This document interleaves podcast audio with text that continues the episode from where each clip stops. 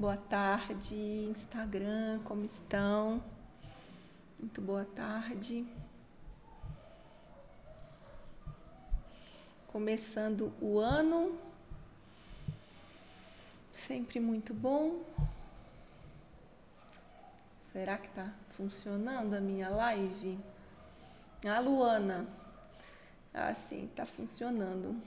Muito boas-vindas. Vamos a essa sessão de enroscos para abrir o ano. Espero que estejam bem, que tenham tido uma boa passagem de ano. Cuidado aí desses inícios, estejam cuidando, né, desses inícios. Essa é uma fase muito intensa, é uma fase realmente é, em que as coisas se, se movimentam com intensidade muito grande. Né? Tanto o período de encerramento do ano é um período coletivo. Algo está acontecendo no coletivo, não tem como né, a gente ficar aéreo e a par dessa realidade. Então, no coletivo, nós fazemos um movimento de fechar e no coletivo, nós fazemos um movimento de abrir. Então, é claro que isso mexe com nossas emoções, nossas escolhas, nossos caminhos. É, acaba que muitas definições acontecem nesse período. Então, tendemos a nos enroscar mais, ou parecer que estamos mais enroscados. É um convite para ajustarmos, né? ajustarmos aí a, a rota. Nem sempre é fácil, né? porque também se fosse fácil não seria um enrosco nosso, mas é, nos pede algo. E quando a vida nos pede algo, nossa postura é de, tá, o que está me pedindo, o que, que eu preciso, quais recursos eu preciso para atuar e seguir em frente. É. Essa live eu gostaria de fazer desde o dia primeiro. Estou é, vendo aí vocês, é sempre muito bom. Estou vendo a Letícia, a Ana Paula. Estou gravando aqui também para o via Spotify. Essa live eu queria fazer desde o dia primeiro, agora que eu estou conseguindo fazer. É uma live sobre a força desse ano, o que vai atuar. Né? Não sou astróloga, não sou numeróloga, mas, modéstia à parte, eu entendo dos Paranauês e posso dizer um pouco do que eu já sei né, que vai atuar, não como vai atuar, mas da força que vai atuar sobre 2021. Para isso, eu vou falar um pouquinho da força que atuou sobre 2020. Eu fiz um longo estudo né, sobre isso nos últimos anos, porque eu gosto de saber a força que vai atuar sobre o ano, porque eu mesma uso né, nos meus caminhos, nos, nas minhas definições. E como no início do ano, né, em janeiro, eu começo com a proposta do Clube dos Impulsionadores, que eu elaboro em dezembro, novembro e dezembro, então, eu já faço o estudo do ano nesse período. E os últimos anos têm é, confirmado para mim né, que esses elementos que eu reúno aí, eles é, mostram, indicam algo. Vocês podem buscar em suas fontes, claro, mas as fontes costumam confirmar, porque eu faço um apanhado. Tá? 2020 foi um ano de força 4. Né? Se soma os números do ano, é, dá um 4. O 4, ele tem uma força de estruturação. A própria matéria se organiza em quatro elementos: né? o fogo, o ar, a terra, a água, o que dá estrutura à matéria, né? tem força 4. E o ano de 2020 nos convocou, não, não nos assim chamou, não, né? não fez um convitinho, não. 2020 nos convocou a cuidar das estruturas. Então, foi um ano para cuidarmos tanto das estruturas do nosso modo de trabalho, das estruturas da nossa casa, das estruturas do nosso corpo físico. É, pode ver que todo mundo foi reorganizado em torno de um cuidado com as estruturas. Foi um ano muito forte para de alguma maneira cada um do seu lugar, né, fizesse um movimento um pouquinho à frente. avançasse um pouquinho. É, veja a necessidade de limpeza. É, o quanto nós tivemos que nos aperfeiçoar em limpeza, em ó, teu limite, meu filho, não chega muito perto do outro. Como que os modos de trabalho remotos se tornaram tão mais comuns, precisaram se tornar como que um cuidado estrutural foi tão necessário, não só aqui no Brasil, mas no mundo inteiro, porque essa é uma força que rege o ano na Terra. Tá? Agora, o que nos vai pedir 2021? É bem interessante. o ano de 2021 tem uma força 5. 2 é, mais 2 mais 1. 2 mais 0 mais 2 mais 1 tem uma força 5.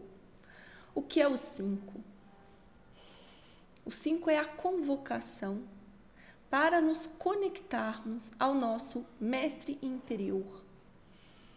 A guiança a partir do que há de maior em nós. Não o que o outro nos pede para fazer, para ser, mas o que nós mesmos conectados com o mais essencial de nós, nossa fonte mais cristalina e elevada, nos diz: vai nessa direção. Não o que o outro nos diz, mas o que nós sabemos, uma vez conectados com essa força superior que nos conduz. Então, é eu mantendo minha conexão do jeito que eu escolho manter essa conexão, do jeito que eu mais me sinto conectada a essa força superior para eu mesma dizer que caminho é esse que eu vou fazer, que escolha é essa que o meu próximo passo vai atuar, uma escolha que nasce de mim. Não um eu eu quero, eu faço, eu posso, não é esse eu é, assim, egóico. Né? Não quero dizer que o ego é algo ruim. Tá? O ego é uma, é uma estrutura a favor do nosso desenvolvimento, mas não a favor das nossas escolhas.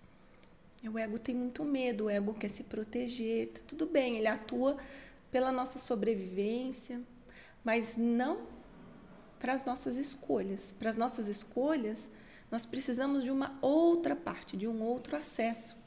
E esse ano, não sei como, porque também não sou, é, né, não tem bola de cristal aqui, cada um do seu lugar. Eu só sei que a tônica do ano é esse convite ou essa convocação. Né? A vida nos dando oportunidade de estarmos em contato com esse eu superior. Como que eu me reconecto? É a partir de práticas de meditação?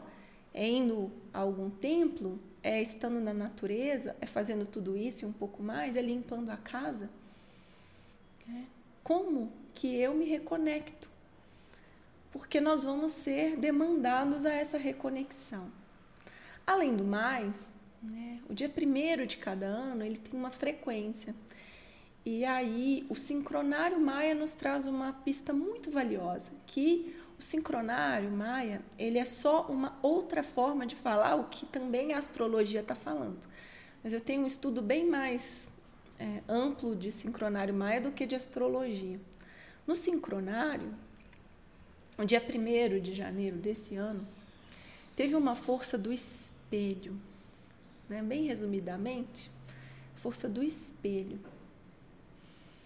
um espelho que mostra no outro aquilo que na verdade não é o outro, sou eu. Então, sabe aquele ditado? Quem me falou esse ditado foi a Amanda Cordeiro. Ela estava citando a Flávia Melissa quando ela me falou esse ditado há uns anos. Eu vira, vira e mexe, eu repito. Eu disse assim: incomodou do eu, toma que é seu. Sabe esse ditado? é, hum, bateu aqui num lugar que doeu, que não tá bom, que tá indigesto. Ao invés da gente, ó, metralhar o outro, né, tudo culpa do outro, o exercício desse ano é o contrário, né? Ver se a gente passa de nível Não, peraí, isso aqui pegou num lugar, pegou de quina, né? Então, ao invés de eu é, jogar para baixo do tapete falando que a culpa é do outro, eu vou lá para o meu lugar de reconexão, por isso tão importante, as práticas. E vou digerir o que é minha responsabilidade dentro, o que, que é meu, o que que, por que, que aquilo ali pegou num lugar que em mim é dor é um respeito a esse nosso lugar que dói, que reage, que sangra, que está ferido, sabe? Porque sem cuidar desse lugar que está doendo, que está nos impedindo de ir adiante, não adianta eu me reconectar com o mestre, assim, meu mestre, né? Por falar em mestre, por falar em mestre, vocês podem ver como foi nos últimos anos a queda dos mestres, né? Não escapou um se escapou, tá com os dias contados, ó. Os mestres perderam esse lugar de enviados dos céus, né? Olha quantas histórias de abuso sexual envolvendo mestres. Mas por quê? Porque não são mestres, não é para ser o seu mestre. É, são, podem ser pessoas que sim, que têm um grande desenvolvimento em alguma área, mas ninguém está aqui como Deus. Ninguém é Deus de ninguém, não. Então os mestres precisaram cair para ver se a gente para de dar poder para outra pessoa nos dizer o que fazer e passamos a aprender no nosso próprio modo, no nosso próprio ritmo, como nos reconectar. Só que nos reconectar, acessar esse eu superior, não dá para ir lá acessar o eu superior colocando a culpa em tudo e em todos eu preciso fazer minha lição de casa. Isso aqui está doendo? Isso aqui está doendo por quê? Isso aqui está me incomodando? Isso aqui que o outro falou foi tão sensível para mim? Por quê? É um é uma humildade. É uma postura de humildade e ao mesmo tempo uma postura de quem quer sair do lugar. Porque sabe, quando a gente não quer sair do lugar, é muito fácil é muito confortável.